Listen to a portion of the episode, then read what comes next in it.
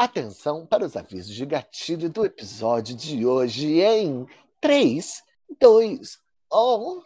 Conflito geracional. Crianças de Botox. Críticas ao sistema de educação. Otacos e emos. Amanda Lepor, normativa. Dancinha de TikTok.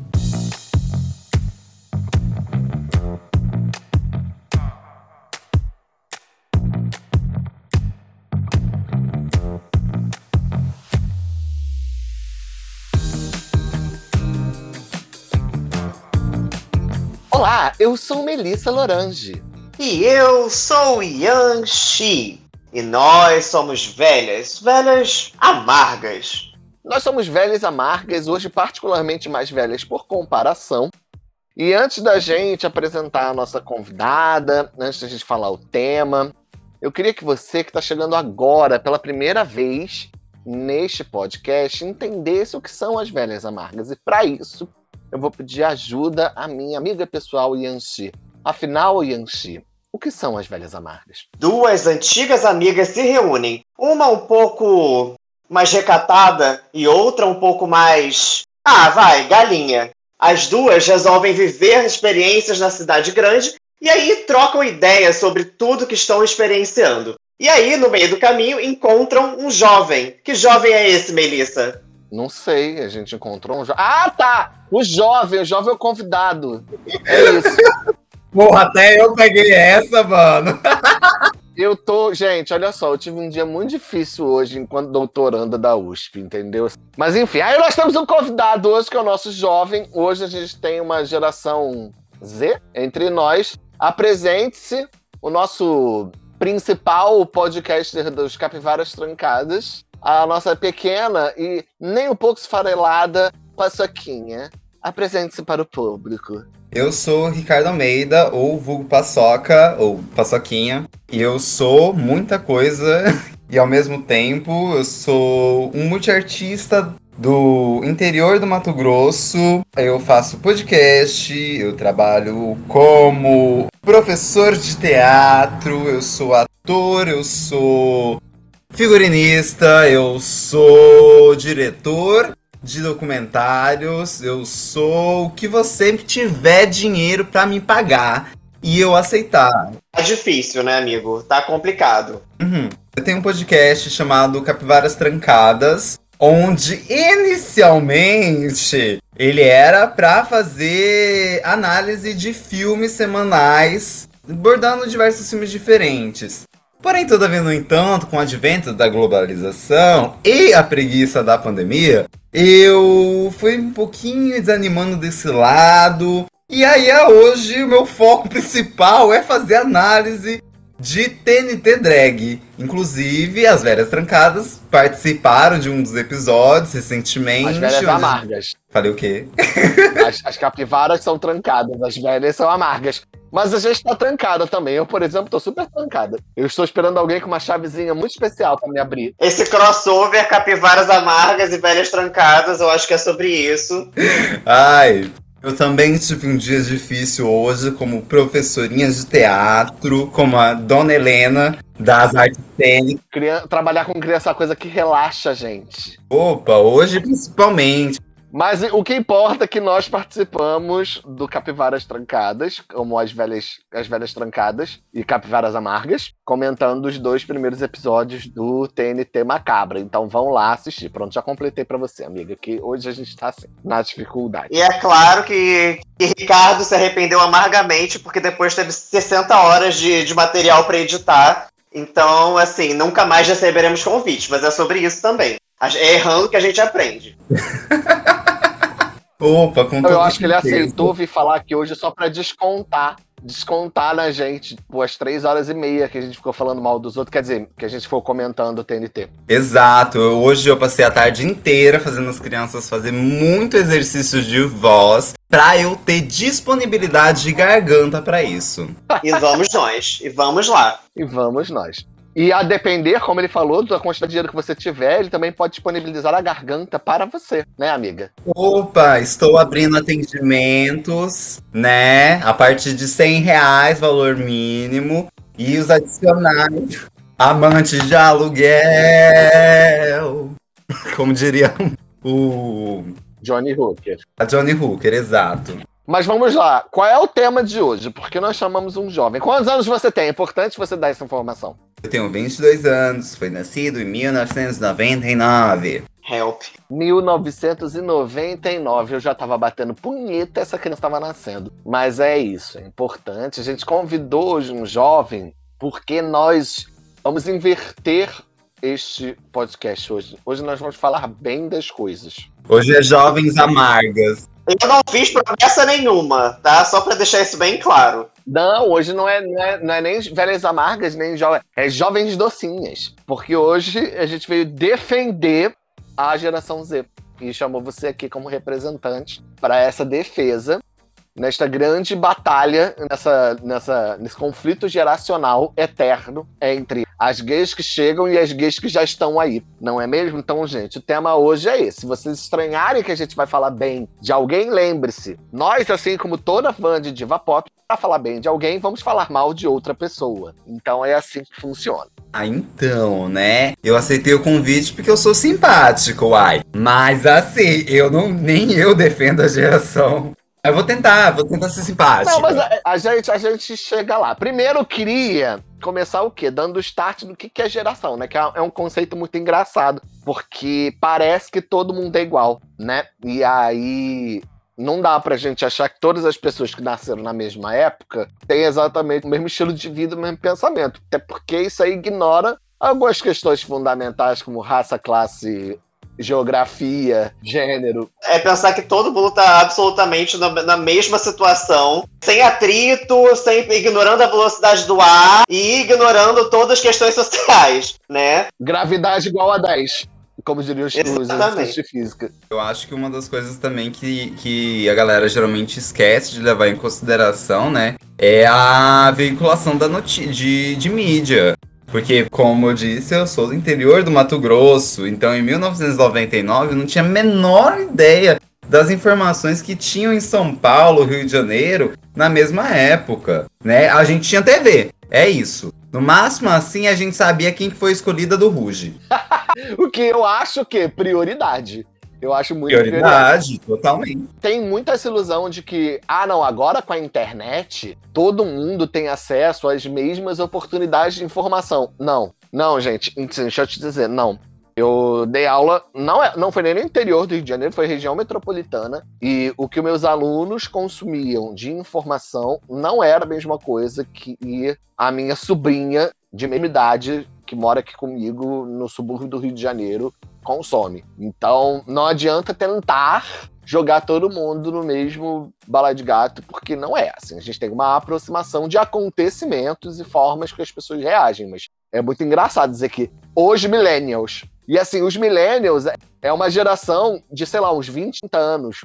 E as coisas mudam em velocidade muito maior hoje, né? Então, 10 anos atrás não é a mesma coisa. Uhum. A gente nasceu sem internet também, né, no caso. Então, assim, a gente entende também essa, essa mudança rápida e a gente entende também a diferença, né, de tipo, regional. Porque antes da internet o acesso ainda era mais difícil. Não, e até com a internet. A internet de 10 anos, a internet agora não é nem mais a mesma internet. Não dá nem para chamar as pessoas de 2000, dos anos 10 a mesma geração da agora da galera que vai nascer nos anos 20. Já, assim, pensando nesse, nessa homogeneidade, porque já é outra internet, já é outra forma de ver as coisas. Uhum. E a gente teve uma pandemia no meio também, né? Que vai, vai certamente afetar bastante. Mas, para título de falar mal de pessoas mais novas ou mais velhas, a gente acaba dando esse nome de millennial, geração X, geração Z, geração Y, geração isso, geração aquilo, que é só para constar. Eu acho que é um negócio que o que acontece é mais uma das coisas que são acadêmicas para pesquisa ou, ou, ou para análise de mercado que viram fenômeno social. Né? Você diz, você chama isso de uma geração porque ela tem determinados comportamentos, provavelmente de consumo, muito parecidas. E aí você diz que todas essas pessoas são iguais porque elas têm determinado comportamento, mas. Eu nem diria isso. Eu acho que tem uma coisa de tipo, todas elas tem essa, esse um dado em comum, que não é a data de nascimento. O que as influencia. Essa uma coisa que as influencia, mas aí você ignora todas as outras coisas que também vão causar essa influência, né? Porque se você parar pra pensar, uma das coisas que se fala muito de Gen Z, por exemplo, hoje em dia, é sobre a incapacidade de, de foco, a incapacidade de. ou uma quantidade de consumismo muito grande, essas coisas todas e tal. Ah, mas quem, quem é esse Gen Z, gente? Porque assim, para você poder consumir um monte de coisa, você precisa ter dinheiro, né? É, é basicamente impossível você ser uma pessoa que tá gastando horrores se você não tem esses horrores para gastar. Então, assim, que dado é esse? Quem fez esse censo? Ricardo bateu alguém na sua casa pra, pra perguntar pra você se você é Gen Z ou não? Como é que foi isso? Não, gente. Inclusive, saudades do censo. Era uma galera tão simpática. Batia, tomava um café, né? Porra, Bolsonaro, pagasse a galera. Se não tem censo, não tem dado. Se não tem dado, não tem pobreza, né? É, é gente, é, é, um- é uma lógica muito cruel. Exato, mas eu, é, da- dos fatores é que não é só esse, né, né? Essa pesquisa direta. A forma mais direta de encontrar esses dados, né? Quem tá interessado nessa geração Z, nessa, nesses milênios, geralmente são a galera que realmente está interessada no consumo. E aí a gente sabe que as empresas têm formas de encontrar esses, esses objetos, né? Por rede social e outros meios. São pesquisas que são fáceis, não, é, não, é, não, é- não são complicadas de encontrar. Só tem que ter interesse e dinheiro pra pagar elas, em principal. É, a gente sempre cai nesse negócio do dinheiro. Mas assim, é muito engraçado porque fica, é, fica agora a minha, a, a nossa, né, geração deste falando, não, porque os Gen eu imagino a galera da geração acima de 50, 60 anos, o que, que não devia falar da gente também. Devia falar horrores. Só que como não tinha tanta internet, não tinha internet, a gente não ouvia. Eles fa- falavam lá na mesa dos adultos, que fazia isso, né? Tinha a mesa no, no encontro social, tinha a mesa dos adultos e a mesa dos jovens. Eles ficavam lá falando mal da gente, e eles, a gente cagava. A comparação que se faz, né? De comparação não, é tipo, Millennials sacaneiam bastante a galera e-boys e e-girls e tudo mais. E eu fico pensando, gente, olha só. Se uma coisa é positiva hoje em dia, houve uma revolução cosmética nos últimos anos. O acesso à maquiagem, etc e tal, muito melhor. É, hoje em dia você descolore o cabelo sem, sem necessariamente corte químico, porque você tem é, informações boas, etc. Na nossa época, que era o pessoal, tipo, da cena, indie, clubber, etc. Nossa senhora, era um trem fantasma que, assim, eu, eu, eu fico muito feliz que a gente estava fazendo, porque fazer era importante. Mas, assim, até olhando fotos antigas e tal, a gente se sentia, a gente estava com razão de se sentir. Mas tava bonito? Não sei. É, eu fico pensando como que, que a geração passada recebia os góticos, os grunges, que era uma galera, assim, bem darkzona, sinceramente. E, pra mim, grow é a- é a mesma coisa de- de um, de um grunge, só que com cor, basicamente. Polêmica, opinião? Pode ser polêmica. Não, é isso, porque parece que essa galera de 30 anos não foi emo. Ou, no meu caso, não foi otaku. Gente, e a grande vantagem é que os dados do Fotolog foram todos embora. Então não há, não há registro. Difícil de te defender, Melissa, nossa senhora. Ah, eu defendo, eu fui otaku. Tá aí, ma- mas aí tá aí uma coisa que nunca mudou. Porque otaku existe até hoje. Tá aí um, um modismo que nunca passou. São fedidos iguais. Não, eu não era fedida, não, era cheirosinha. E eu vou defender aqui meu olfato. Os otakus, eu acho que nunca vão, vão acabar realmente, por conta da modificação do mercado de anime. Existem, é claro, animes muito parecidos, mas, por exemplo, a comercialização hoje em dia é muito mais é, ligeira. Os animes têm 13, 14 episódios no máximo. Poucos são os animes que duram iguais aos animes de antigamente, que eram caralhadas de episódios por gerações, assim, e demoravam anos pra acabar. Nossa, Naruto pegou a, a minha adolescência até a vida adulta. É, a Naruto acho que Vocês foi acham que- anime. Esse momento. Que não é nem momento, porque já tem algum tempo. Desse- dessa galera, tipo, muito vici- viciada e fã e etc. de K-pop, K-dramas, etc. É uma extensão da otaquice? Com toda certeza. Sim, com toda certeza. É uma transformação. Existe assumidamente um plano de dominação cultural asiática, gente. Isso é praticado. Não é, é tipo, zo, zoa a brincadeira, né?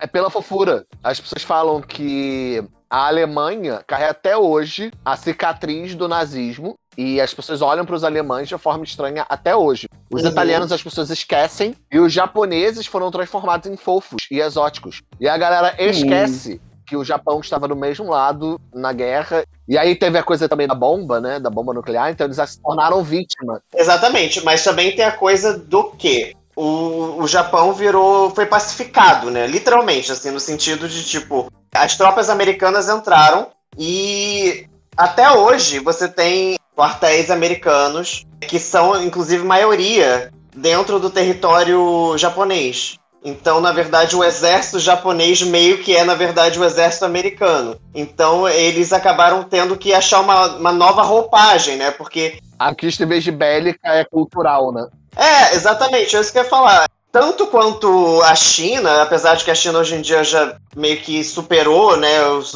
as crises de guerra e etc, né, e a dominação exterior, mas assim, o Japão, ele e muito perdeu a, força, eu não sei se a palavra é essa, mas assim, a força bruta. E aí acabou tendo que achar uma outra forma de se apresentar ao mundo, que é que se tornou muito através da honra, muito através do exoticismo mesmo, na verdade. Tanto que eu vejo muito mais gente de fora falando sobre apropriação cultural do que necessariamente o povo japonês, na verdade. Porque em muitos sentidos, e eu acho que a gente já falou isso quando a gente estava falando de eventos de anime, o povo japonês, assim, ou pelo menos a juventude japonesa, não aguenta mais essa cultura que é retrógrada etc e tal.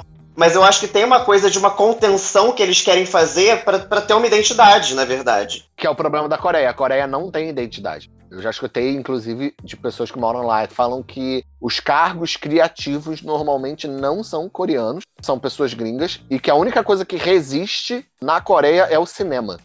Mas que a Uhum. cultura é muito de massa e é muito comercializável. Por isso que, K-pop é, gente, do jeito que é. Fabricado fordista. Mas é isso que eu tava falando da, da dominação cultural que eles estão projetando. Eles não, eles não têm essa identidade demarcada. Então eles utilizam desses signos, e principalmente dos signos comerciais, para isso. Então há- existe um incentivo bruto do governo em cima de produções de música. Então os grupos de K-pop estão em alta justamente porque o, o governo entende que isso é espalhar a, a ideia asiática em outros espaços. O Durama está em crescimento, está em alta. Porém também tem aquelas, aqueles lados negativos de são produções feitas com esse objetivo comercial e muitas delas têm questões problemáticas, como o machismo implícito, que é muito grande na comunidade coreana. Mas isso, assim, a Coreia, ela é uma, uma confabulação de um misto, na verdade, de China e Japão e Estados Unidos ali no meio, né? A Coreia é a drag queen da Ásia, gente. Ela copia tudo e faz a roupagem dela. É isso que eu tenho pra dizer. E eu diria mais, eu diria que o Japão tenta dominar o mundo por fofura e a Coreia por sexo. Porque os ídolos japoneses são todos fofos. E os ídolos coreanos são todos pra fuder. Eles querem vender a galera, tipo, malhada, padrão, sem camisa, rebolando, com prótese na cueca pra parecer que o pau é maior. Essa fé que eu não tenho muita tara de asiático, como a galera tem, eu fico passado. Todo mundo, meu Deus, olha esse coreano, que delícia. Eu fico tipo, meu Deus, um menino com o olho puxado. Fofinho, menina. Olha que lindinho. Liso o rosto. E uma graça. Liso o rosto. Desculpa, liso o rosto. Entendeu? Entendeu o fiapo? Acho que a única pessoa asiática que eu cheguei assim falar, nossa, a Roku Terramota tá no, no Drácula agora. Olha assim, falei, nossa, Sim. que interessante. Mas talvez eu tenha muito. É porque ela é o demônio muito... também. Exato. Mas aí o, o seu interesse ele vem por outros lados, na verdade. Ele não é sobre ser asiático ou não. É. Uhum, exato. Mas Eu, é. tenho, eu tenho um pouco de choque em relação aos K-popers, porque eles são todos muito parecidos. E aí a galera é toda muito trabalhada. Eles são trabalhados no rosto, eles são trabalhados no corpo, eles são todos muito trabalhados. E aí chega um momento que você fala, eu vi um. E aí fica, ah, você tá dizendo que todos os asiáticos são iguais? Não, não tô dizendo isso, eu tô dizendo que eles se tornam iguais, porque eles passam pelo mesmo processo de plástica e o mesmo processo de exercício. Então todo mundo fica meio plastificado igual. Eu acho um pouco assustador. Não, na verdade, olha, não é que todos os asiáticos são iguais, mas só que existe uma. Não, todos esses asiáticos. Né? Não, não, não. Eu, eu entendi o que você está falando, mas assim, não é que todos os asiáticos são iguais. Mas definitivamente existe na indústria de entretenimento, principalmente. Não é todo mundo que consegue pagar essas cirurgias, mas na indústria de entretenimento coreano é quase como uma demanda que você passe por processos cirúrgicos, etc., para que você possa ser assimilado. Inclusive, é, é, até engraçado porque, por exemplo, você assiste Squid Game, aí você tem as duas menininhas que são parecidas. A mais nova e a mais velha e a, e a que é fodona? Não, a menina ladra e a outra. Ah, a fodona e a, e a novinha, sim. É, exatamente. Então, a garota fodona que vai até a final, vai é, fica no terceiro lugar e etc. Ela, quando ela vai se descrever, ela nem fala que ela é atriz, ela fala que ela é modelo. Né? Eu vi entrevistas, etc. Porque, de fato, ela especificamente não tem intervenções cirúrgicas. A outra menina, por outro lado, claramente ela é a cara de absolutamente todas as outras atrizes de K-dramas. Porque você vê, tipo, é um queixo definido, é o olho, é o nariz mais afinado, é impressionante. Gente, eu tô passado que ela tem procedimento estético. Olha, você tem que saber uma coisa que já, já comentei. As pessoas falam, nossa, como fulano mudou. O fulano não mudou, o fulano fez plástica, gente. Aceitem que todo mundo do mundo do entretenimento fez plástica ou pequenas modificações. Não tem pra onde correr, a vida é. Olha, fulano pode até ter se tornado uma pessoa melhor, mas fulano não acordou com a mandíbula quadrada. Do nada, assim. Não, gente, fulano não acordou. Eu tava outro dia vendo fotos antigas do Ezra Miller, de quando ele fez As Vantagens Ser Invisível. Uhum. E eu falei, gente, ele já tinha uma mandíbula ressaltada, mas não é como hoje. Você vê que não é. Você bota a foto dele e não foi tipo, ele envelheceu. Ninguém ganha mandíbula envelhecendo cinco anos. Não existe isso. Alguém pegou e falou: o que, que ele tem de bonito? Vamos botar maior. Porque é assim que funciona, gente. Galera que hum. faz maquiagem sabe perfeitamente que é isso. Se você pega o que você tem de bonito, você joga para cima, e o que você tem de feio, você joga para baixo.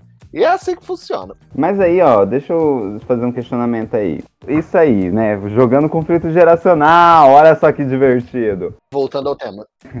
eu sou ótimo, faço isso muito no meu podcast. Inclusive, se chama Capivaras Trancadas e vocês deveriam ir assistir. Ou ouvir, no caso.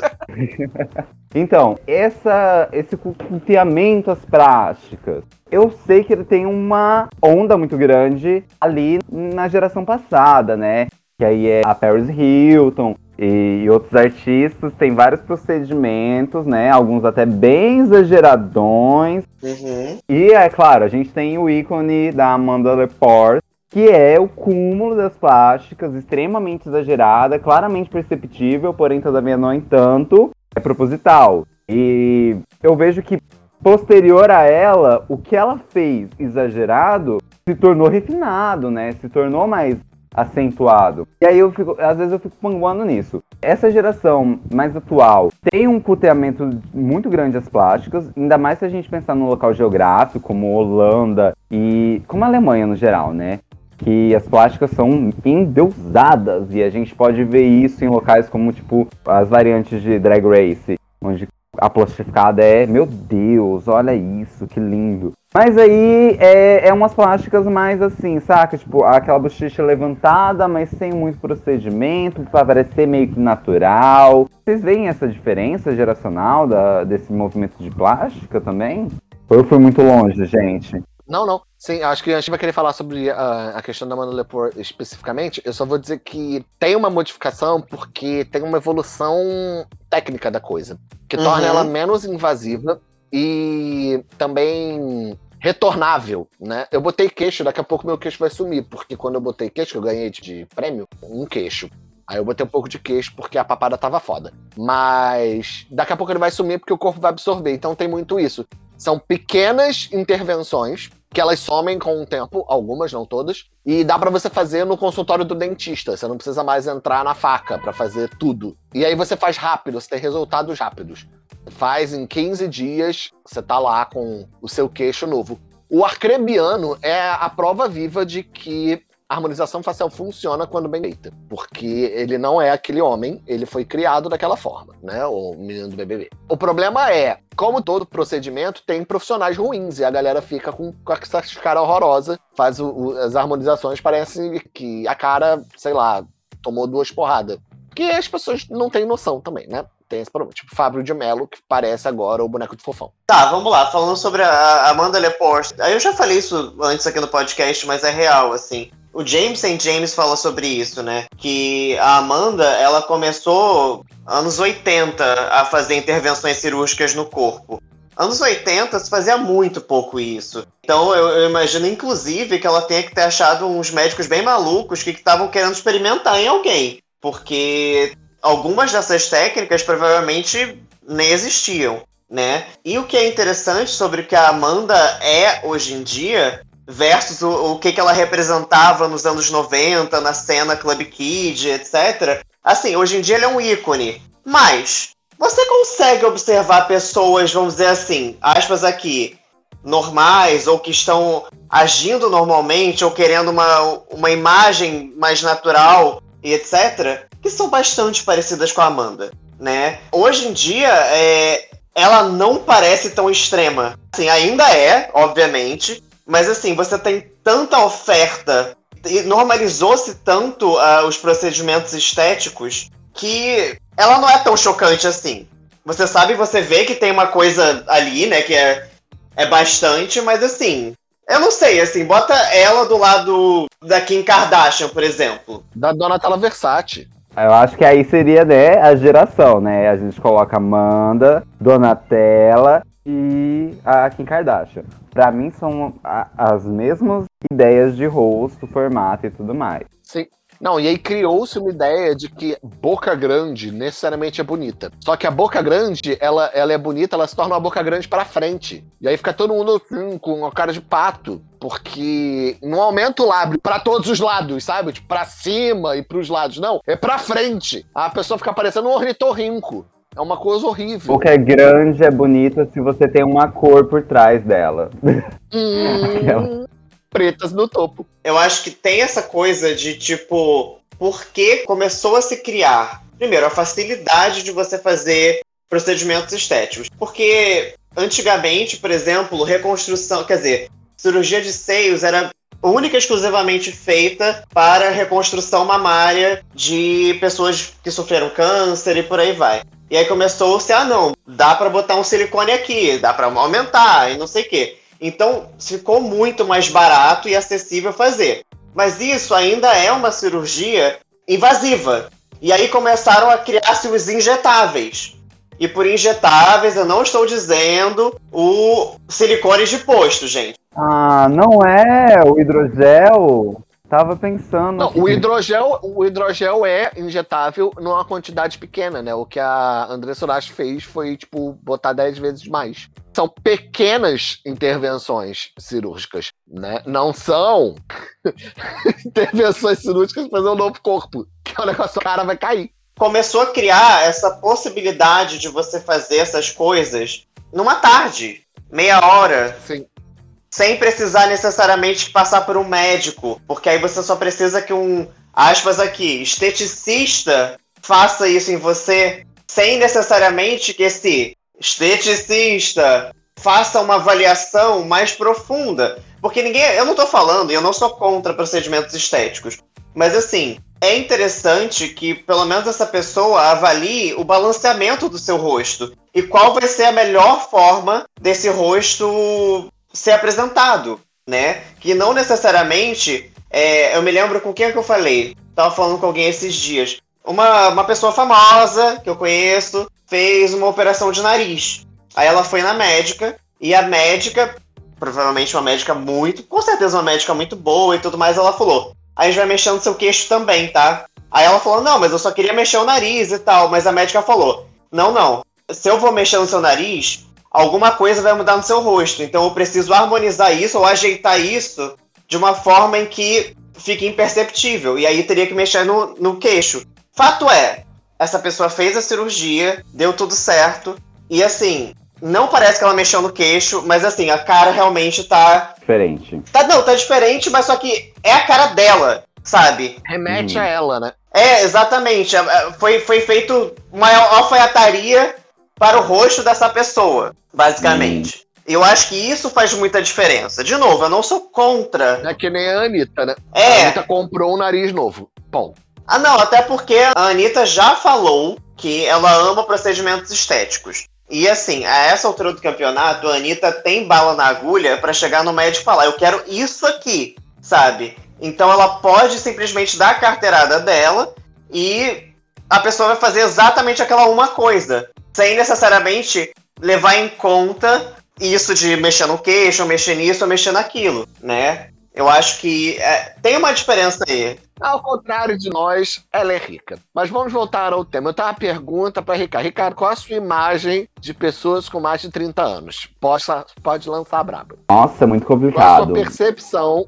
Descrevam a pessoa com mais de 30 anos. Vai. É, Tem muitas pessoas que eu admiro pra caralho, tem mais de 30 anos. Porque já chegaram nessa idade, não é? Afinal de contas, conseguiram. É, é sobre isso. Preveram até lá. É, não, não é sobre sobreviver, é sobre atos, sobre ter feito coisas. E também tem pessoas mais próximas, mais íntimas, e que existe uma admi- admiração, lógico, mas, por exemplo, meu ex-namorado, ele tem mais de 30 anos, e ele é uma pessoa tão jovem na minha cabeça quanto... Um jovem, olha, bati numa palavra aí que é errada, né?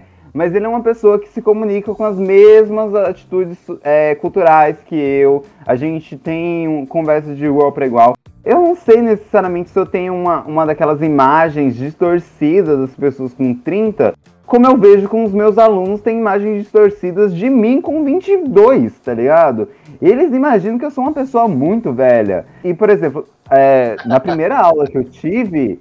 Não, é sério, a primeira aula que eu tive, eu falei normalmente, como eu falo, né? E aí, tipo assim, eles falaram uma coisa, eu falei, boto fé. Nossa, foi riso a sala completamente. E eu, tipo assim, gente, eu falei errado? Eu utilizei a gíria de forma errônea? Tem alguma coisa não tá certo? Eles, não, professor, você fez certo. Que é engraçado, você é velho. O que pra mim não acontece com, tipo, alguém com 30 anos, tá ligado? Não, mas é que a posição de professor, o cara sempre é velho. O, cara, o professor sempre é velho. Eu acho que a única percepção assim que eu tenho de uma pessoa falar, de eu falar assim, nossa, você é velho, seria se uma pessoa não entendesse coisas muito simples se modificaram com o tempo, saca? Por exemplo, uma pessoa mais nova que eu pegar e falar as mesmas neiras sobre gênero do que uma pessoa com 50, 60 anos. Eu vou falar, nossa, gente, você tá parado no tempo, sinceramente. Minha percepção de alguém com 30 anos é. depende da ideia dessa pessoa me passar, na realidade.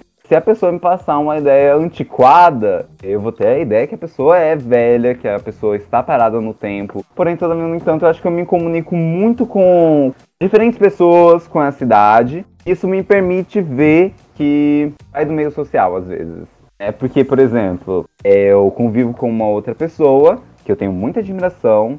Ela tem mais de 30 anos, porém, todavia, no entanto, às vezes ela me solta umas pérolas que eu prefiro ficar calado.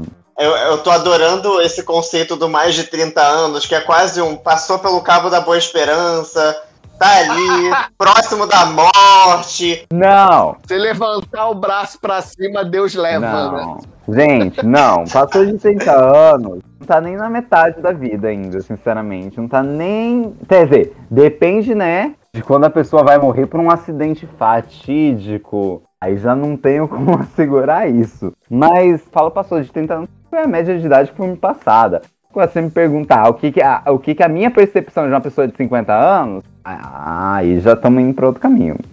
50 anos já tá foda, né? Ai, 50 anos a pessoa tem que estar muito assim na vibes pra, pra eu olhar e falar assim, é, gata, a senhora realmente se modernizou, a senhora realmente está disposta a ouvir o discurso. E aí eu vou começar os nossos elogios.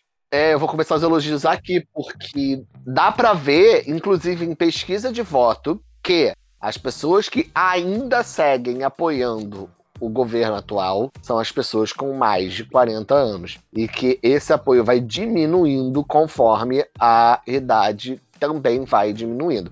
Isso pode ser, claro, uma visão nossa de a gente ter que se apegar a, a, essa geração que vai salvar a gente. Eu acho que não tem salvação. Essa geração, no máximo, tem que salvar a si mesma. E se ela conseguir salvar alguma coisa. Olha, é muito complicado porque essa geração também é uma geração com muito desinteresse político, sinceramente. Amor, não é só a sua. Não. É. Não é. Assim, nós brasileiros não temos memória política, interesse político, e é por isso que a gente fica repetindo os mesmos erros. Eu acho que assim, a gente vê outros países, e aí vamos citar a Alemanha, né? Que eu acho que é talvez o exemplo mais palpável disso, que passaram por situações e momentos muito graves. Então isso fica marcado, ficou marcado no povo e nessas pessoas. E eles não querem que isso se repita nunca mais. Então, assim, você tem nos alemães uma certa uma, uma preocupação política. Né? Não é à toa que a Angela Merkel ficou 250 anos como chanceler, porque, primeiro, a mulher era boa, e segundo, que ela estava fazendo por onde para que essas coisas não acontecessem, sabe? Agora vamos ver o que, que vai acontecer, porque ela saiu, né? Você não precisa nem, nem ir longe. Os argentinos têm mais noção do que a gente, né? Eles não tiveram anistia 100%. Na Argentina, escreveu, não leu, parou Buenos Aires inteira, todo mundo sentado na Praça dos Três Poderes. Acho que o Ricardo tem que entender o seguinte: a sua geração é mais engajada politicamente do que a nossa com a sua idade. Acho que essa é. Acho que esse é o ponto. Sério, gente? Com toda certeza, porque meus alunos de 12 anos estavam debatendo política no ano de eleição presidencial, ferrenhamente, com erros e acertos e tropeços, de forma que eu, com 12, 13 anos, jamais faria.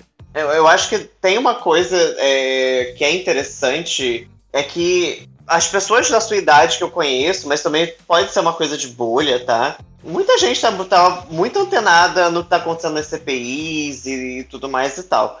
Cara, nessa idade, apesar de que, obviamente, a gente não tava assim, nem, nem 20, com 12, 13 anos também, né, obviamente, não estava acontecendo grandes revoluções no, na política do Brasil, a gente não assistia nem Jornal Nacional, né, a gente hum. não tinha nem hum. noção, assim, tipo, e, assim, nem Jornal Nacional e nem RJTV ou esses jornais de cidade, assim, a gente não tinha essa, essa noção ou essa vontade mesmo, sabe? Gente, mas aí, deixa eu, deixa eu questionar uma coisa aí a gente não pode levar o peso e a medida para a mesma coisa. É, a sua geração tinha o mesmo acesso de informação que a atual? Não, mas acho que também não tinha o interesse de acessar os meios que eram disponíveis. Hum. Acho que aí. Compreendo. Acho que, claro, a oportunidade faz o ladrão, né? Então acho que tem isso. Acho que se você não tem oportunidade de conhecimento, realmente fica difícil você conhecer. Que, e quando a gente fala de política, e assim, política não só política partidária, política com participação no mundo.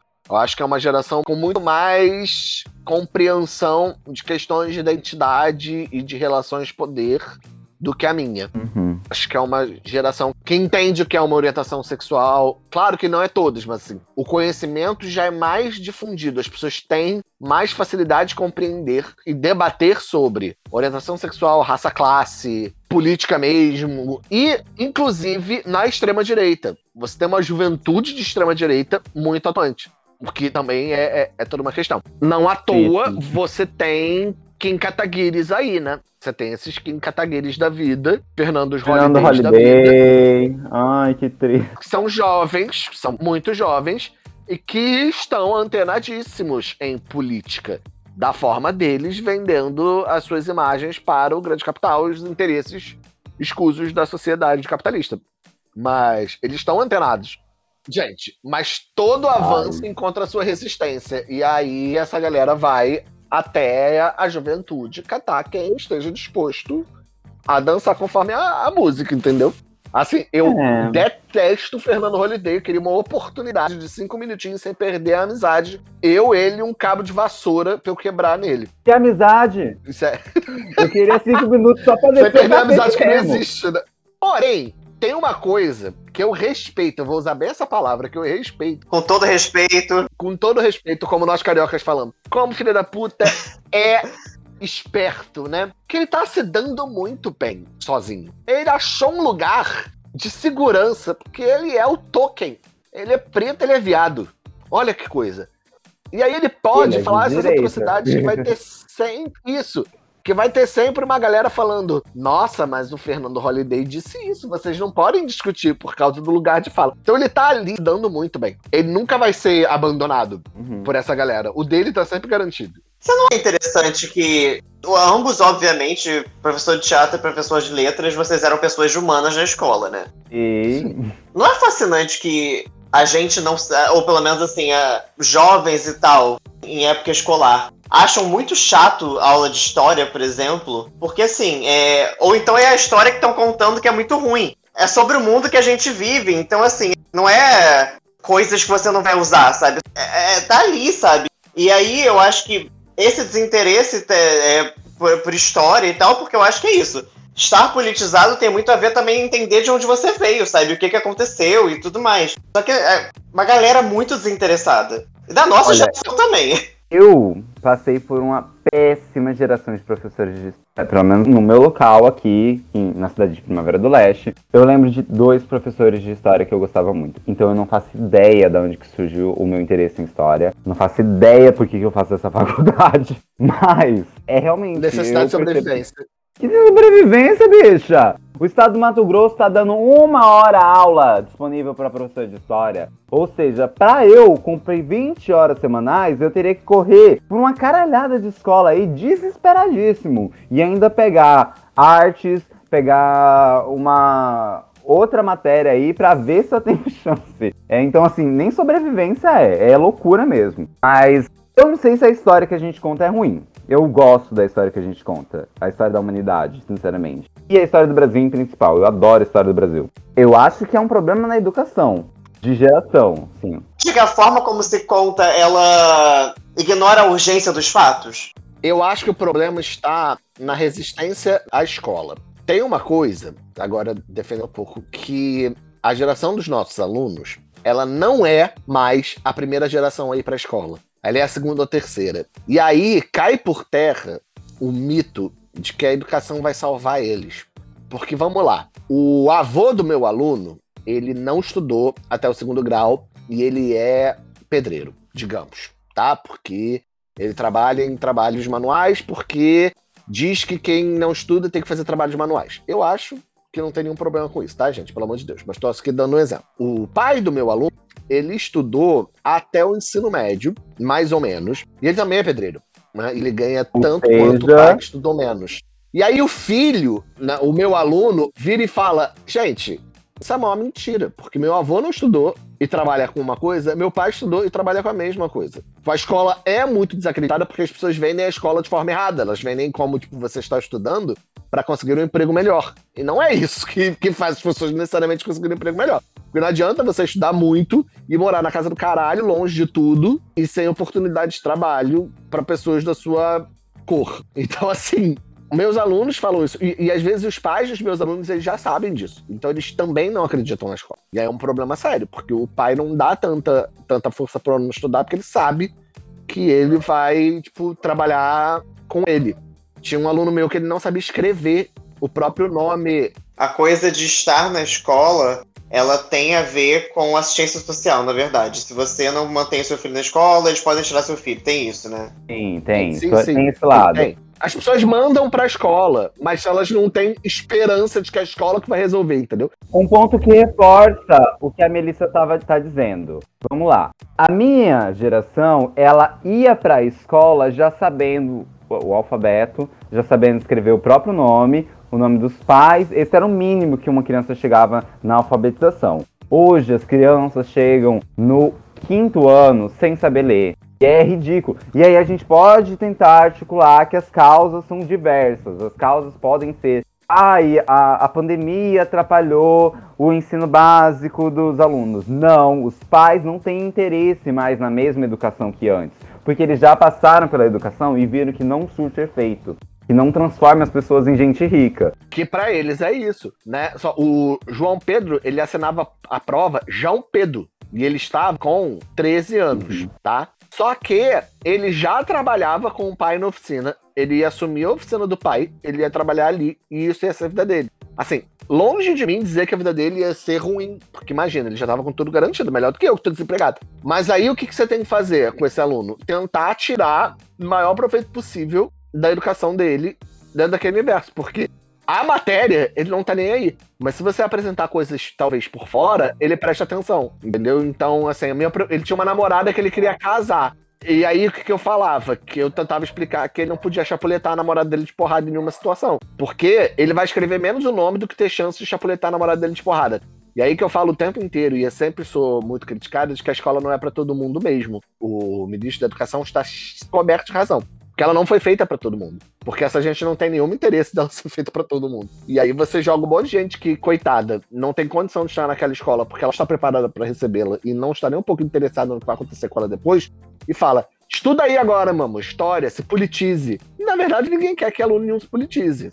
Né? Acho que não é nem sobre qual é o tipo de história que é ensinada, nem como. Né? Fora que tem vários professores de história fascistoides. É mais sobre como essa novas, as novas gerações elas são preparadas em um projeto de educação que é falho. Ele foi criado para ser falho. Inclusive as escolas ricas. As escolas ricas não estão preparando alunos mais reflexivos necessariamente. Elas estão preparando alunos que façam provas de vestibular. E esse é o grande desafio para essa geração ser politizada ou não. Que tipo de educação estou ensinando? Porque você tem escolas, não vou dar nomes, mas escolas e cursos, né? Colégios e cursos que mandam trabalhos semanais para os alunos fazerem é, milhões de exercícios de cópia e eles vão acertar grande parte das provas do Enem, das questões de vestibular, porque eles fizeram aquilo infinitamente, de forma copista. Isso não quer dizer que eles estão aprendendo nada demais. E aí, eu vou dizer uma coisa terrível, mas grande parte da educação moral das crianças e adolescentes de hoje é feita através de narrativa. É o que elas consomem na mídia que ajuda elas a criar o senso de moralidade delas. Por isso que tem muita dificuldade da pessoa assistir Round 6, né, Squid Game, e entender que é uma crítica ao sistema capitalista e ter gente fazendo vídeo na internet para dizer que aquilo ali é o socialismo, não sei o quê. Porque as pessoas precisam fazer essa contracultura e dizer que tudo que é ruim é comunista, porque se o aluno jovem prestar atenção, ele escapa dessa limitação que as pessoas botam na educação. É muito surreal, né? Fazer essa associação. Socialismo, gente. Uhum. Não, mas é, o cara lançou um vídeo, não sei qual cara. Tem, Acho que o tem muito, tem muito. Também falou, não, isso aqui é o socialismo. Como é que vai ser? As pessoas disputando, não sei o quê. Quando é visivelmente a representação do capitalismo. Um porquinho cheio de dinheiro. E mais do que isso, assim, porque assim, é aquela coisa, cada um interpreta a coisa como quer, não sei o que e tal. O diretor e escritor afirmou que era uma crítica ao capitalismo. Então, assim, não tem muito como como você se enganar em relação a isso. Mas não é um diretor asiático? Então ele é comunista. Asiático é o quê? Comunista. Exatamente. O, o personagem principal é um ex-trabalhador de fábrica. Perdeu o emprego por causa da modernização dos trabalhos.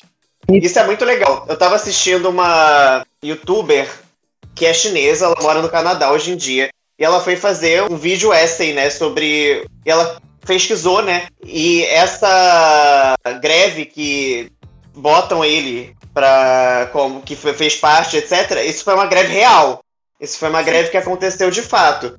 E assim, é toda a construção do personagem que no começo, no primeiro episódio, né, no caso, no primeiro ato, a gente não gosta dele e posteriormente a gente descobre que na verdade ele tem trauma após essa greve, que na verdade todas as indenizações que os trabalhadores tiveram que pagar para a fábrica por conta da, da, da greve ficaram na conta deles. Então essas dívidas que eles tinham, que são infinitas, etc., não é porque ele era um vagabundo que não queria trabalhar, etc. É porque o capitalismo é uma merda. Olha, uma, uma coisa rapidinha. Eu fiquei uma, uma tristeza porque a série não explorou isso em nenhum momento direito. Foi muito bad. Não, mas olha só, tem uma última explicação para isso. Hum. Que é, Squid Game não foi feito para uma plateia, uma, um público que não fosse coreano. Toda a população coreana que assistiu no primeiro episódio já tinha entendido qual era o problema. Hum. Entendeu? É. Então, assim, é muito específico. Na uhum. verdade, eu acho que seja muito bom, na verdade, né? Porque é isso, é uma crítica muito. Que obriga você ir pesquisar. Sim, Exato. sim. Então, assim, tem essa qualidade. Eu entendo que. Eu também, eu tava assim, tá, mas qual é desse cara? Durante um bom tempo eu achei que ele só tava fazendo dívidas tipo, nas apostas mesmo, etc. Mas, assim, tendo isso em mente, né, e tendo é, uma informação um pouco maior, nossa, fica muito mais interessante. Mas aí, retornando para educação, né, sobre criar interesse para a educação para os jovens, e voltando à minha reclamação sobre a modificação na, na estrutura da educação aqui no Mato Grosso, duas das matérias que foram inclusas são economia e é alguma coisa tipo assim. Empreendedorismo? Empreendedorismo. E aí, tipo assim, qual que é o interesse dessa geração? E aí eu vou culpar os coaches, claro, né? É, em cres é crescer com o próprio mérito, é, você pode, você quer, você consegue. O que você tem que fazer é correr atrás do que você quer. Se você trabalhar com pouco, você consegue em pouco, em, em, uma questão de tempo, conseguir crescer e desenvolver tudo que você quer. E não é essa a realidade que a gente sabe, gente. Eu adoro que estão querendo emplacar uma coisa que tentaram emplacar para nossa geração, mas eu acho que na nossa geração ainda tinha uma coisa de, de fato, uma certa esperança. Nós éramos, bom, millennial, né? Então nós éramos a, a geração do milênio, todo mundo fez curso de inglês, todo mundo, todo pai que podia, que não podia, botou os filhos em escola particular. Então, na verdade, eu sinto que eles estão requentando uma fórmula, só que para essa nova geração. E, e assim, agora, bem ou mal, existem outros artifícios, né? Então, na verdade, é é a mesma coisa, só que dada de formas diferentes para ver se cola dessa vez. Só que assim, é impossível colar. É impossível, é impossível. É impossível. E tem uma coisa muito louca, que é chamar Uber de empreendedor. Coitado. Sim. O Uber é empreendedor, o cara na bicicleta entregando o iFood é empreendedor. Porra é essa, sabe? Mas não é? Não existe isso, não, não tem como. Se ele não começar fazendo a entrega baratinha, Aí no, no que ele está fazendo a entrega, ele pode vender um doce dele mesmo, saca? A pessoa está comendo um lanche depois quer um doce. Isso não é empreender? Isso não é ter futuro? Eu amo isso, não porque eu sou meu patrão. Você trabalha para quem? Para Uber. Caralho, isso não faz sentido. Você tá arrombado, escuta o que você tá falando. Não, porque eu decido quando eu trabalho. E se você não trabalhar, eu morro de fome. Ah, tá, entendi. Beleza. Perfeitamente. Cara, o que é surreal sobre os últimos anos, e aí falando sobre esse governo de agora, mas também já era uma coisa que já estava acontecendo há um tempo. Primeiro, um, uma das bases da economia é o pequeno empreendedor, são as pequenas empresas, etc. As de verdade, né, no caso, não o moço do Uber. E aí o que acontece é, tudo faliu. Tudo faliu, tudo se fudeu e etc. E aí agora as pessoas estão tendo que entrar para essas grandes empresas para ganhar nada. Que inferno de economia é essa? E aí, Paulo Guedes? Não, é tentar vender uma parada que só faz sentido com muita propaganda. E eu acho que duas questões que eu queria apontar. A questão geracional. Esses jovens estão entrando num mundo que já sabe como capturar eles. Então, eles estão conhecendo uma internet que já está pronta, as armadilhas já estão lá. É só hum. cair. O golpe tá aí, cai quem quer. Entendeu? E a pessoa acaba querendo cair mesmo. Não, e é foda, porque tudo já está estruturado. Quando você teve o boom na internet, uma galera meio que escapou, porque ainda não estava tudo amarrado, as armadilhas não estavam todas lá. Então teve vários self-mades da vida. Agora você tem o, o famoso algoritmo, né? Ah, fulano inventou o Limeware e ficou rico. Entendeu? As coisas assim. Fulano inventou uma parada e ficou milionário. Agora não existe mais isso, porque fulano não inventa mais nada. Fulano inventa, pra, pra fulano inventa e alguém vai lá e compra a ideia dele e fazer um negócio muito melhor. Gente, vocês já receberam uma propaganda no YouTube de um garoto com 12 anos falando que começou a investir na bolsa sozinho, com o incentivo do pai, pipipipopó, e hoje ele é milionário? Vocês nunca viram essa não, propaganda? Não, eu, eu tenho hardware. Eu, eu, eu sou humilhado demais para para receber essa proposta. Gente, mas claramente ele não recebeu esse dinheiro só da bolsa. Claramente ele tem uma, um, uns pais que têm grana.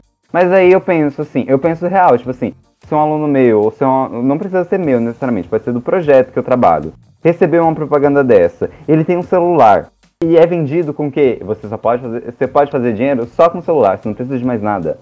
Ele vai entrar nessas neuras, saca? Uhum. E aí eu adiciono isso. Eu fico pensando, mano, ele vai aprender na escola ideias de empreendedorismo e economia. Ele vai achar que ele, que ele já saiu da escola pronto para investir na bolsa. Hoje em dia é muito mais difícil. Assim, eu, eu parei para pensar aqui.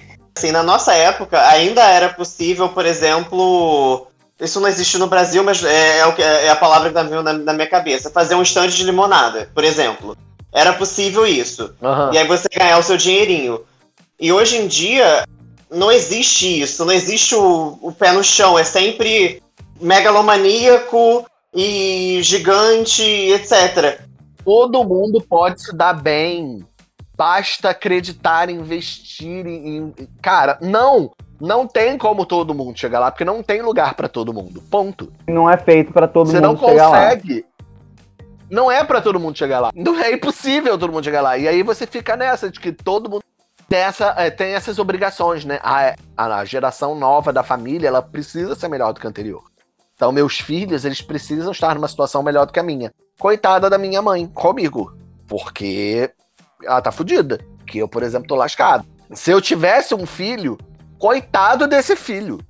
Porque se eu não tenho condição nem para mim, quanto mais para ele. E aí vem uma das coisas que que a gente tem que encarar a respeito dessa, dessa geração, que é uma geração muito fodida, porque os preços das coisas já estão absurdos. Uhum. Um boomer comprava uma casa por 50 mil. Agora um Gen Z vai comprar uma casa por um milhão. Os objetos duráveis né, são infinitamente mais caros e não são duráveis. Que a casa é feita com areia da praia para ficar mais barata, o carro o fibra de vidro bateu, quebrou, o eletrodoméstico, qualquer coisa dá errado, e as coisas são caras e são temporárias. E a galera tá lascada. E é, eu acho que vai rolar muito esse mal-estar dessa geração quando crescer e ver que não deu certo. A gente já tem muito isso, né? O, o Millennial já tem muito esse mal-estar de que estavam esperando muito da gente e a gente não entregou nada. Mas eu acho que o Gen Z, embora ele não tenha muito essa ideia de que eles vai sobrar nada pra eles, eles estão fodidos com a realidade mesmo, né? Nem com, com, com a propaganda. Vai tá foda daqui a 10 anos. As pessoas vão, vão uberficar suas casas. Todo mundo vai alugar um quartinho. Entendeu? Porque não tem como. Tenho muito receio da próxima geração ser fodida da cabeça e acreditar que vai resolver isso com campanha motivacional, saca? Porque é, é, já é uma coisa atual, tá ligado? Os coaches já vendem a ideia de que eles são psicólogos que eles resolvem problemas Sim. do passado das pessoas. É, essa é uma preocupação real, porque eu não, eu não sei se alguém prepara o jovem para o fracasso. As pessoas só preparam o jovem para ele ter muito sucesso. Isso desde sempre, só que agora está cada vez mais evidente de que esse sucesso está cada vez mais difícil. Então é inclusive que tem cada vez mais jovem. Então fica complicado. Eu fico bem preocupado. Porque é, é, essa jogada de responsabilidade pai, vocês precisam ser melhores do que a gente. Eu já acho que em muitos aspectos a geração atual é melhor do que a gente, inclusive em engajamento social. Eu não vou nem dizer político, vou dizer social. engajamento social acho eu melhor. Eu não sei, gente. Eu acho que a, a, minha defesa ela vem por outro lugar. É do tipo, cara, vem aqui me dar um abraço, porque é isso. Assim, o meu irmão é um pouco mais novo que Paçoquinha. Meu irmão, o Tai, tem 20 anos. Cara, Tai tem 20 anos, está na faculdade, etc. Bom, ele é novo podcast, então, enfim. Mas passando por poucas e boas, sabe? Ele não tá feliz. Ele não tá feliz por impotência mesmo, sabe? Por não saber para onde vai, sabe? E não ter, talvez até a própria capacidade mesmo de vislumbrar um futuro, sabe? E eu sinto que para muita gente dessa geração, eu vou falar de verdade que são raras as exceções que têm um pouco mais de clareza mental para conseguir ver através disso. Muita gente dessa geração tá nesse lugar, sabe? Tipo, de, porra, e aí, né? O que, que é possível fazer? É, e aí você vê uma, uma crescente quantidade de pessoas de 16, 17, 18 e 20 anos, ou seja, realmente essa, essa camada dessa geração com uma saúde mental muito, muito afetada. É, depressão enorme, ataques de pânico é, súbitos e ansiedade lá no telhado e por aí vai, sabe? E isso é o, aspas aqui, o normal. sabe? Porque Sim. não existe. É o esperado, né? Não é, porque assim, normalmente em situações de depressão ou então de ansi- de ansiedade, você tenta achar a raiz desse problema. Mas quando, o que acontece quando a raiz é simplesmente o mundo? E, e que você não consegue mudar esse mundo, né? Eu tava conversando isso com amigos psicólogos, inclusive falei, gente, é foda de fazer terapia, porque a terapia, bem feita, né? Ela vai me ensinar como sobreviver num mundo que não é sobrevivível. Ela não vai me ajudar a resolver os problemas, porque eles não são resolvíveis. Então, tipo, parte disso é como funcionar dentro de um universo que é muito difícil, entendeu? E mais do que como solucionar esse problema, porque é meio que apagar incêndio. E o incêndio não, não apaga. Você se sente assim, jovem? Nosso representante da juventude. Ai, eu eu sou péssimo pra dizer isso, porque eu sou o cúmulo da desistência, eu sou o cúmulo do desânimo. Eu não desculpa. vejo. Ah, eu só peço pra dizer isso porque eu já desisti mesmo. É, não, mas eu- Olha, eu não sei se eu concordo com você sobre, sobre a sua visão sobre você mesmo. não. Não, não é, porque assim, amor, assim, uma das coisas que eu, inclusive, eu acho que eu acho que foi no último, mas talvez tenha sido no penúltimo, sei lá, que, que elogiei é, nos pequenos elogios você, em particular, porque, assim, cara, você tá fazendo coisas. E eu acho que isso, isso requer uma certa quantidade de esperança. No que, não temos certeza. Mas tá fazendo, e tá fazendo coisas e tudo mais, sabe? Assim, existe, obviamente, uma aura inevitável, porque assim, a gente não é cego e nem burro, de caralho, o que, que a gente faz? Mas você tá fazendo várias coisas, sabe? Uma aura inevitável de caralho. É isso. A vida é uma grande aura inevitável de caralho. A gente aqui veio dizer que você não pode desistir, entendeu? Ó, tá os dois coaches, as velhas, velhas coachistas, dizendo que você não pode desistir, que você tá fazendo várias coisas. Ô, princesa, que lugar escuro é esse que você está? Isso é uma intervenção. Não vai desistir, não. Ai, ai, ai, ai, ai. Na verdade, tudo que a gente fez até aqui foi pra fazer você dizer esta frase e a gente falar, isto é uma intervenção. Por que, que você quer desistir? Conta pra gente, deixa ele falar. Esse é, um, esse é um espaço seguro, pode falar com a gente. Eu acho que desistir não é uma possibilidade pra mim, saca? Eu sou um jovem preto, eu sou pobre, eu tô muito longe de ter o direito de desistir. Mas eu também não tenho o, a possibilidade de almejar as coisas muito distantes de mim. Então, por exemplo, não vai me ver assim, tá ligado? No naipe de falar, porra, mano, vou pegar um edital do Itaú e eu vou passar com toda certeza.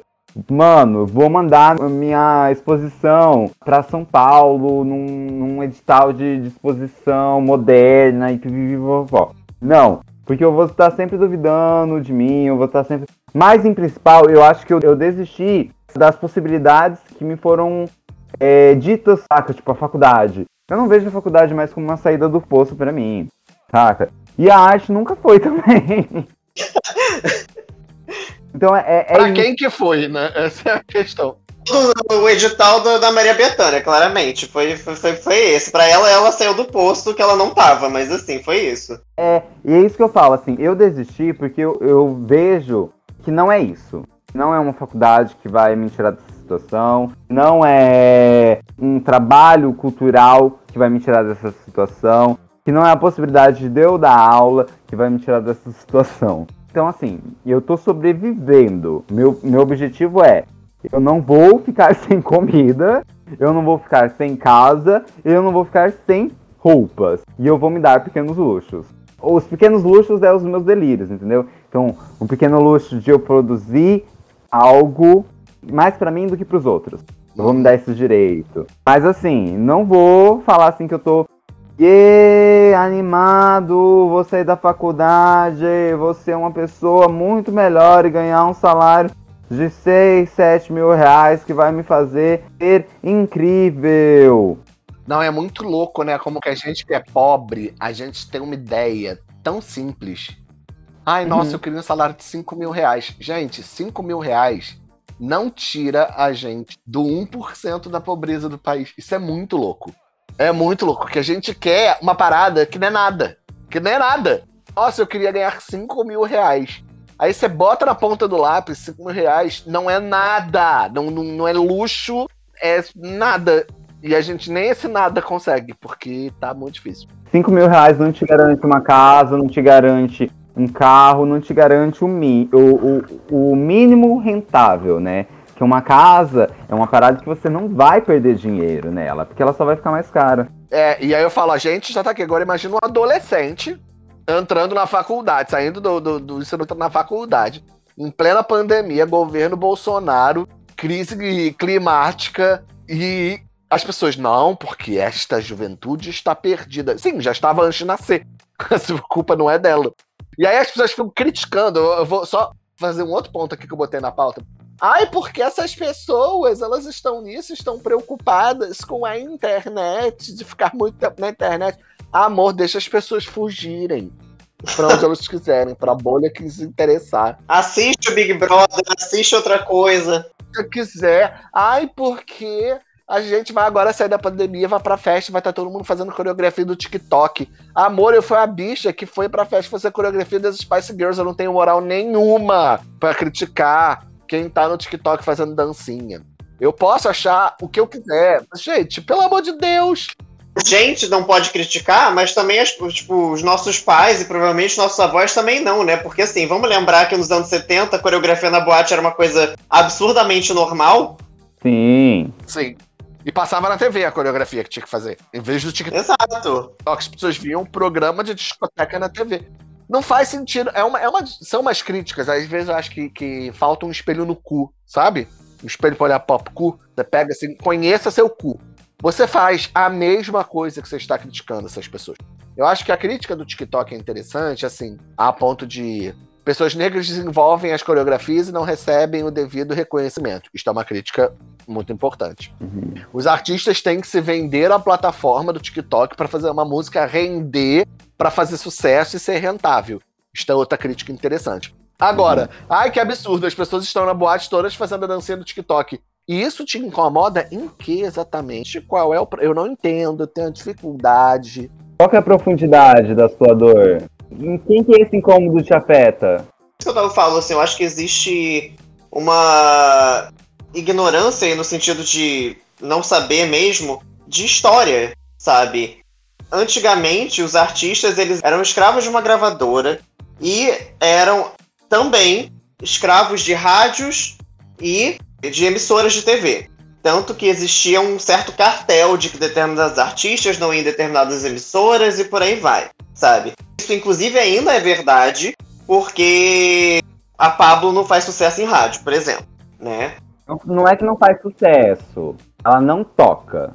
Sucesso, ela faria. É, ela não toca. É verdade, verdade. Boa correção. Nossa, eu lembro que na época do Na Sua Cara, Teve uma vez que eu tava, tava no rádio, começou na sua cara e terminou na sua cara e a Pablo não entrou. Era uma versão sem a Pablo. De na sua cara. Repeti a Anitta duas vezes. Nossa, que bizarro. Veja bem. E detalhe que já é uma música curta, então foi, foi na verdade um jingle da Anitta cantando. Uma abertura de anime. Basicamente. Não, e é isso. E aí, é, para mim, Instagram, TikTok são apenas uma extensão dessa forma cartelizada de você ter que se vender, na verdade. A diferença é que agora. Não, não, não tem nem como dizer que são, são estruturas menores. Não, são estruturas gigantes. São as mesmas estruturas, são estruturas no celular. É a mesma coisa. São as mesmas estruturas dirigidas pelas mesmas pessoas, porque afinal o TikTok é propriedade da direita americana. Não é da direita americana, né? Como que é o nome correto, gente? É os republicanos, né? É, os, os republicanos. É, dos republicanos americanos lá. Não, e aí também tem isso, assim, a gente pega essas ferramentas, o Facebook, essas porra, e tenta trabalhar em cima delas para fazer mini burlescos, sabe? Para fazer pequenas burlas, porque não adianta, galera, já tá tudo dominado. E aí, de novo, aí entra essa juventude, você fala, não, essa galera é que vai salvar o mundo. Cara, não vai, os malucos crescem na armadilha pronta. Não consegue nem salvar, gente, pelo amor de Deus. Não. Gente, não consegue fazer nada.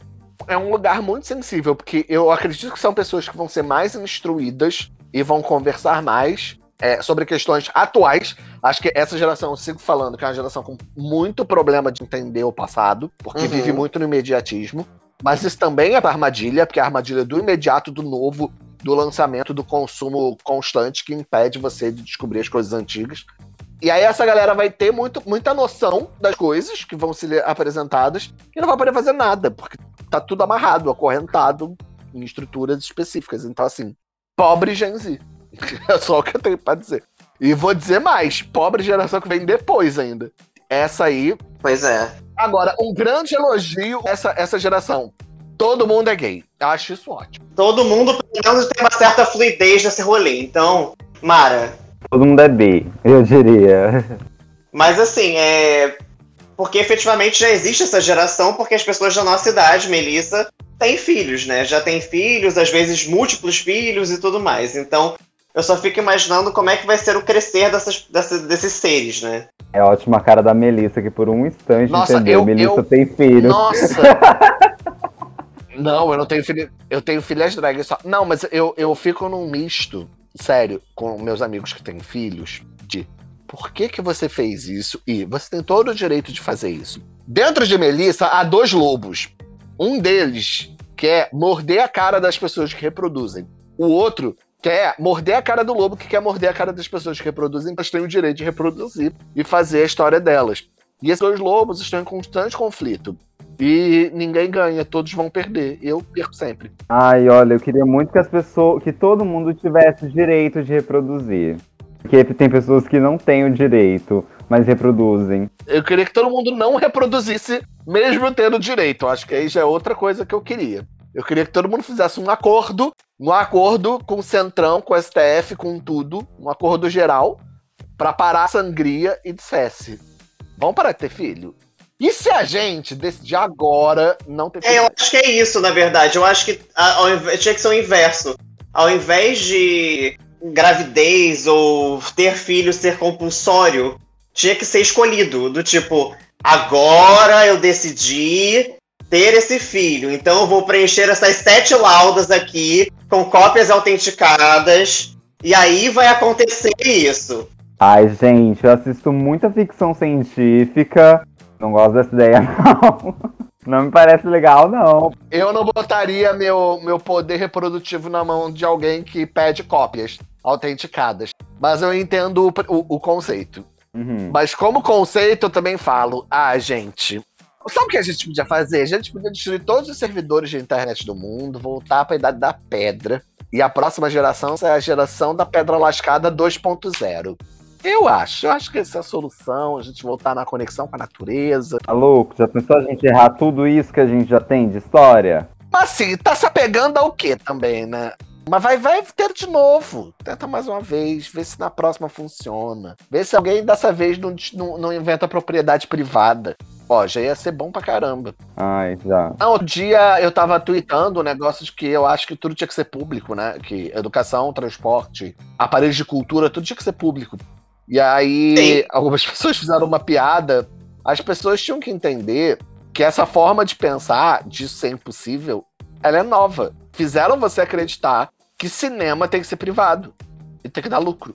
Fizeram você pensar que andar de ônibus tem que dar lucro para uma empresa, sendo que direito de ir e vir é por lei. Constitucional, né, na verdade. É, alguém fez você acreditar que saúde é inalcançável. E você acredita. O problema todo é esse. Alguém virou pra você. Não, olha só, se você não tiver dinheiro pra pagar esse remédio aqui, não, você vai morrer. Mas aí o Jeff Bezos está indo passear no- na estratosfera, beleza? Não, tá bom. Não, não tá bom. O problema é que pra convencer as pessoas coisas muito simples como você tem direito a comer, vestir, morar numa casa, estudar e não ficar doente, e assistir o filme, isso é direito seu, é muito difícil. Convencer a pessoa de que ela tem o direito de fazer isso de graça ou pagando muito pouco, já é difícil. Imagina convencer a pessoa de que tem que taxar milionário, que não é nem com ela. Se nem o que é bom pra ela ela consegue entender, ainda mais o que é ruim pros outros, que ela acha que ela vai chegar um dia. É difícil. Mas sabe de Imagina. quem é a culpa disso? Da geração anterior à nossa. Aí eu culpo eles.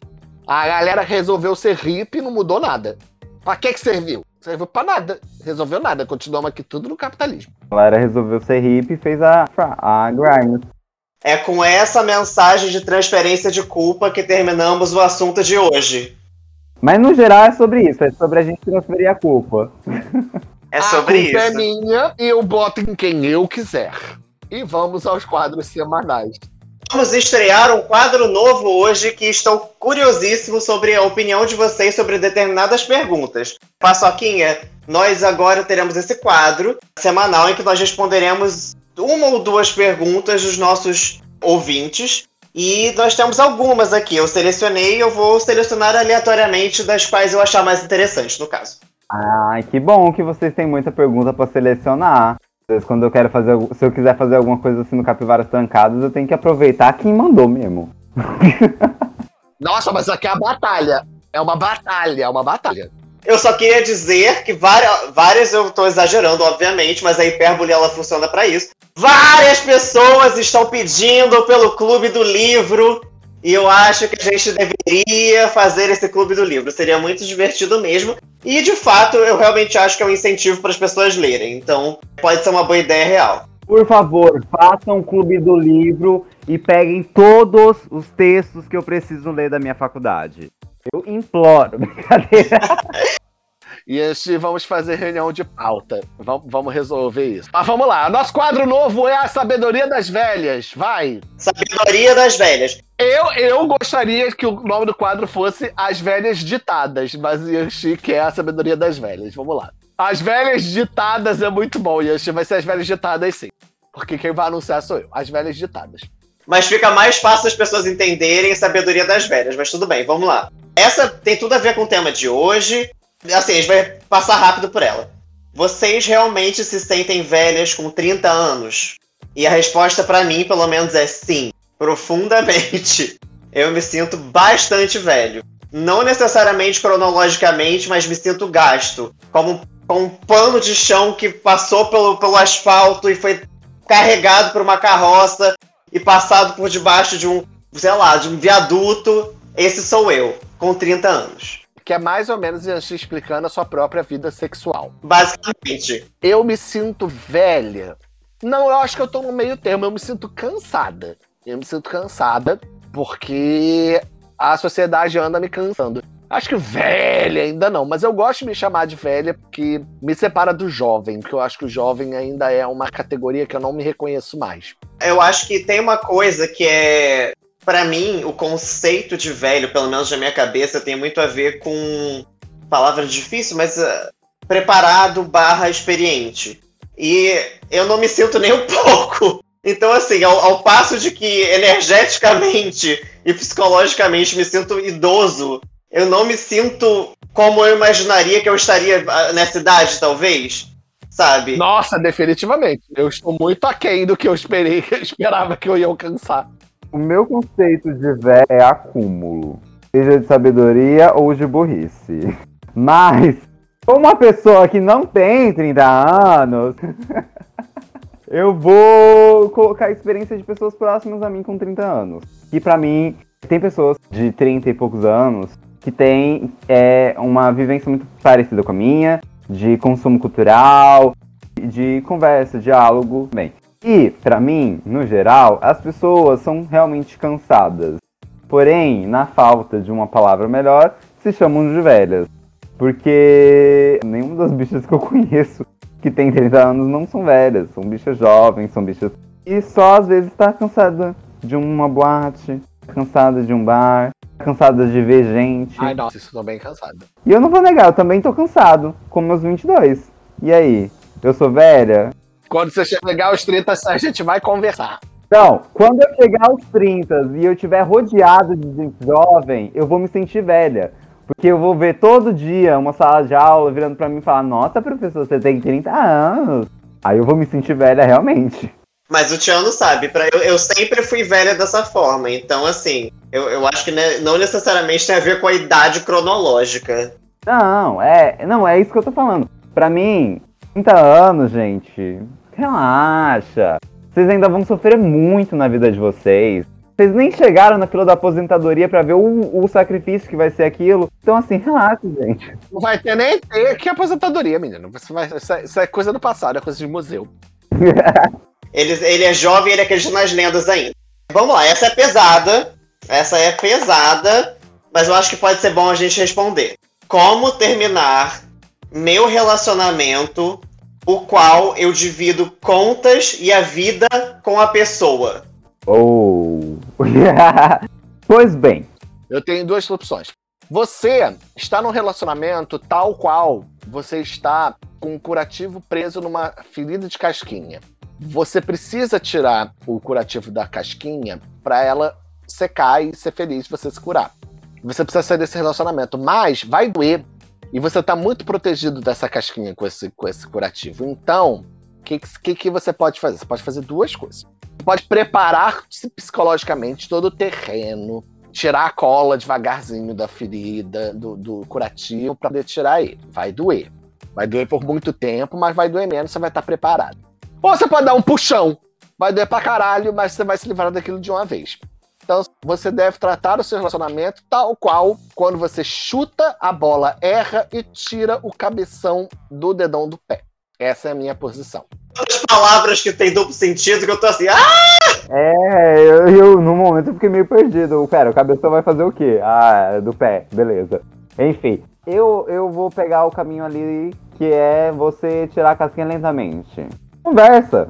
Chega lá e fala, ó, oh, meu bem, não tá dando, não tá rolando, não quero mais, não sinto isso. Porém, todavia, no entanto, a gente é fudido a gente não tem como fazer isso de cada um vai pro seu lado, cada um segue sua vida. Vamos tentar estabilizar por um tempo?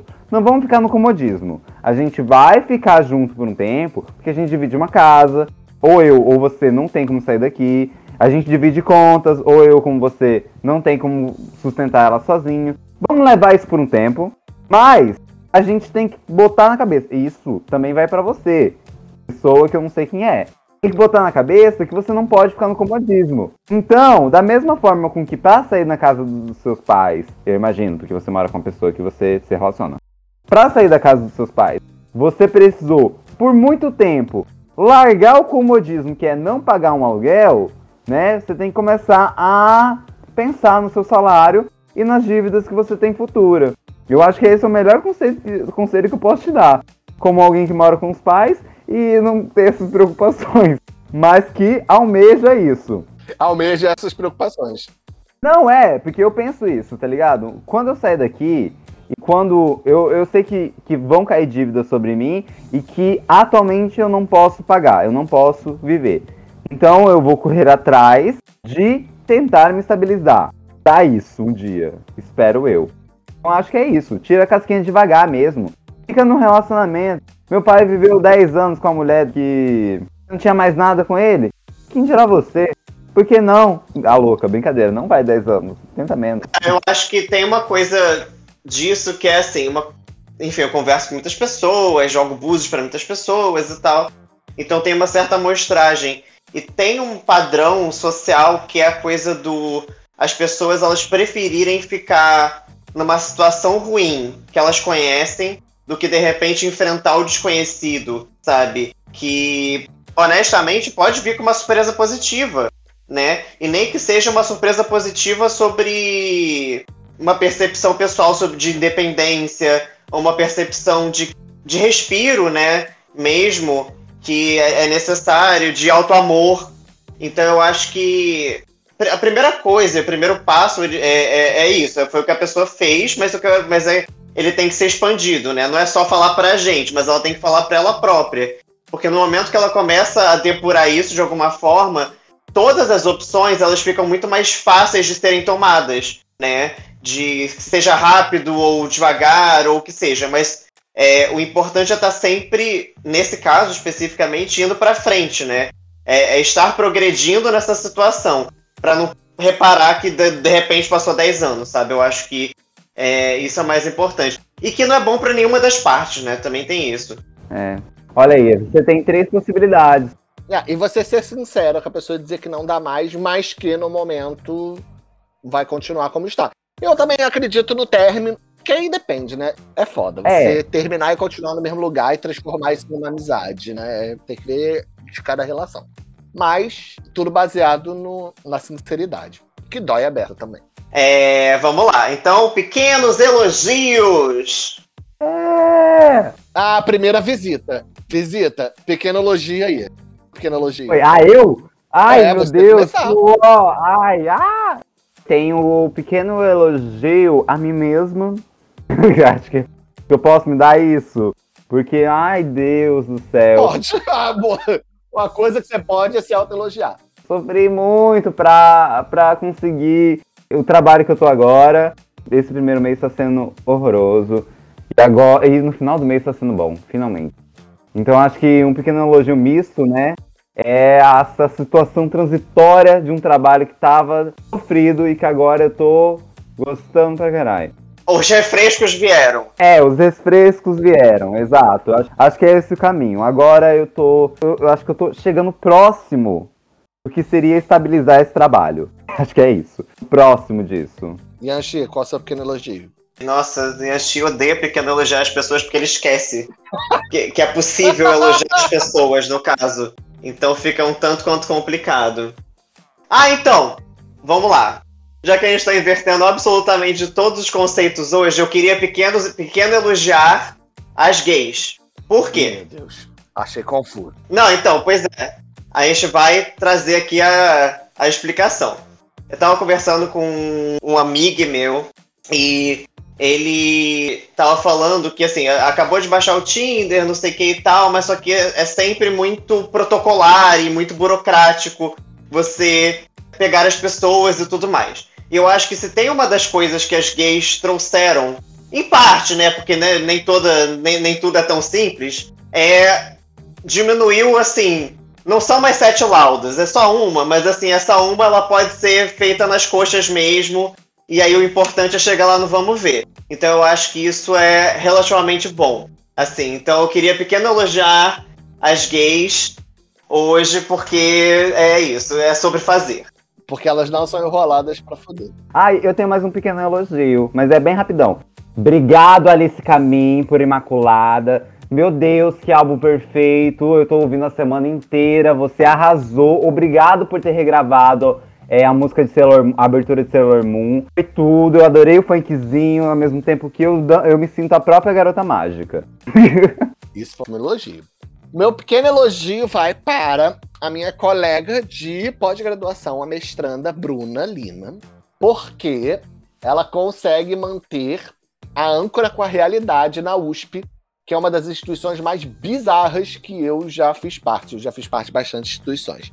Então, assim, nem é um doutorado onde eu acho que eu não falo a mesma língua que todas as pessoas e que as pessoas não têm conexão com a mesma realidade que eu, a Bruna tá pelo menos me falando, não, calma, vamos lá. Porque por mim eu já tinha jogado tudo pro alto e saído correndo e nunca mais pisado em território paulistano, paulista, nunca cruzado a Dutra. Mas ela tá tentando me acalmar coitada, enquanto faz a própria pesquisa, termina a graduação, faz estágio obrigatório. Não sei quando ela arruma tempo para salvar a minha vida, mas ela salva constantemente. Então, muito obrigada, Bruno. Agora vamos ao quê? Incômodos insignificantes. Eu vou começar também. Ah, não, a visita tem que começar. Agora vai. Oh, bote o celular no carregador, Melissa, porque tem muito. Ai, olha, vou fazer um incômodo insignificante. Eu espero que ninguém escute em relação a isso, mas vamos lá. Eu Ai, passei muito ódio com a diretora de uma das escolas que eu estou. Eu amo que você não quer que as pessoas escutem esse podcast. Eu acho isso bom. É a primeira convidada, ou profile que a gente tem. O podcast secreto, no caso. Não, eu quero que pessoas escutem. Eu não quero que pessoas relacionadas ao meu trabalho escutem meu, esse podcast. É isso. Porque é esse o espaço da crítica. Do incômodo, na verdade. Ai, gente, a mulher brigou comigo que eu atrasei o mínimo o atraso possível. Por várias questões. Principalmente porque eu trabalho, e esse é um outro incômodo meu, do outro lado da cidade. Eu tenho que atravessar um viaduto. E eu morro de medo de atravessar aquela porra daquele viaduto porque eu me incomodo demais com a altura. Então, assim, para mim, eu tô todo o dia, toda segunda e quarta, superando um trauma meu de atravessar aquela porra daquela ponte. E eu ainda pego o pior trânsito, porque eu tenho que atravessar pelo centro. E a mulher ainda faz a pachorra de gravar um vídeo mostrando a cara de cada uma das crianças e putíssima comigo por um atraso mínimo de 5 minutos. Sinceramente, esse é o meu incômodo dessa semana. Eu entendo que eu estava errado em atrasar. Eu compreendo isso e eu me julgo. Mas ah, gatas! Ai, gente, se é comigo, eu vou falar, olha só, Vamos então mudar meu horário, que eu vou chegar todo, todo, todo dia, toda semana nesse horário. Se as crianças vão ficar fazer cara triste, elas vão fazer semanalmente. Vão, é, vão ter que distribuir botox no material escolar, porque vai ser assim mesmo. Elas vão ficar com ruga. De tão triste que elas vão ficar. Ah, Gema, olha, é por isso que não trabalho mais. Porque eu sou desempregada, porque se eu fosse empregada eu já tinha sido demitida. Ah, não tem condição. Tá, tá reclamando com, com razão. Yanchi, qual é o seu incômodo? O meu incômodo. Gente, eu tenho que me preparar mais para esse podcast. É.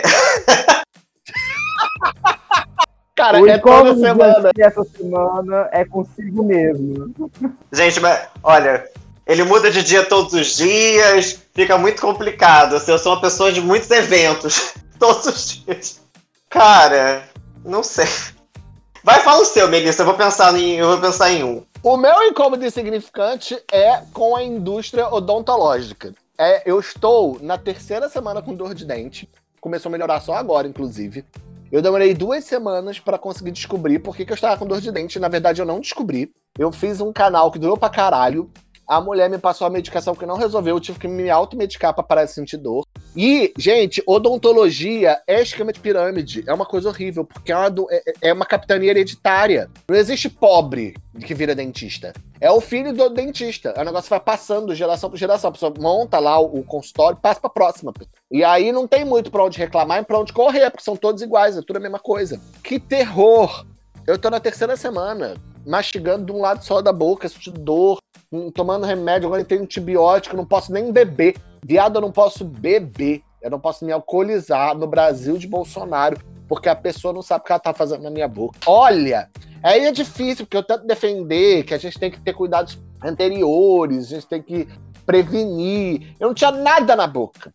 Eu fui pra dentista, agora não mastigo mais. Se eu tivesse ficado em casa, com os dentes tudo esburacados do jeito que tava, que ela disse que tava, tá tudo bem, tá sofrendo. Entendeu? E fui ser uma pessoa saudável, me fudi. Esse é meu incômodo. Meu incômodo é comigo mesmo, que me permitir que abrisse minha boca e perfurasse tudo. Meu Deus! Muito provavelmente ela cagou propositalmente no seu, na sua boca. Desculpa te informar. Mas muito propositalmente. Mas muito provavelmente. Não sei se era um dentista de família, mas acontece. É uma coisa já relatada em outras vezes, que tem dentista que caga, principalmente canal. Caga o canal pra pessoa ter que fazer mais coisa ainda no dente. Deve, deve estar ruim pra esses dentistas, né? Meu Deus do céu, puta que pariu. Mas aí, você vai reclamar com quem? É a máfia. Não, então você vai supervisionar a broca entrando no seu dente, se no caso você está ali. É um, po um pouco complicado. eu tô muito vulnerável. A pessoa fala, a pessoa tá com a broca na mão. Ela tá com a broca na mão e ela diz: Vou fazer tal coisa. Você tá com a boca aberta, com ela anestesiada, meio mole. Eu não conseguia nem cuspir água, a água escorria, porque eu não conseguia fazer o, o formato de cuspe. Eu vou discutir com essa pessoa com uma arma branca na mão? Não vou, ela vai fazer o que ela quiser. É horrível. Eu não preciso nem discutir quando, quando eu tô deitado. Esses dias eu fui num postinho bem aqui, eu só queria marcar o dentista. A moça virou pra mim e falou: Quer? Entra. Eu falei: Uai, mas eu só quero marcar. Não, entra aí. Deixa eu entender. Deu tudo errado também, né? Porque ela começou a fazer o negócio, a parada deu errada, a máquina parou de funcionar e foi tudo um ó.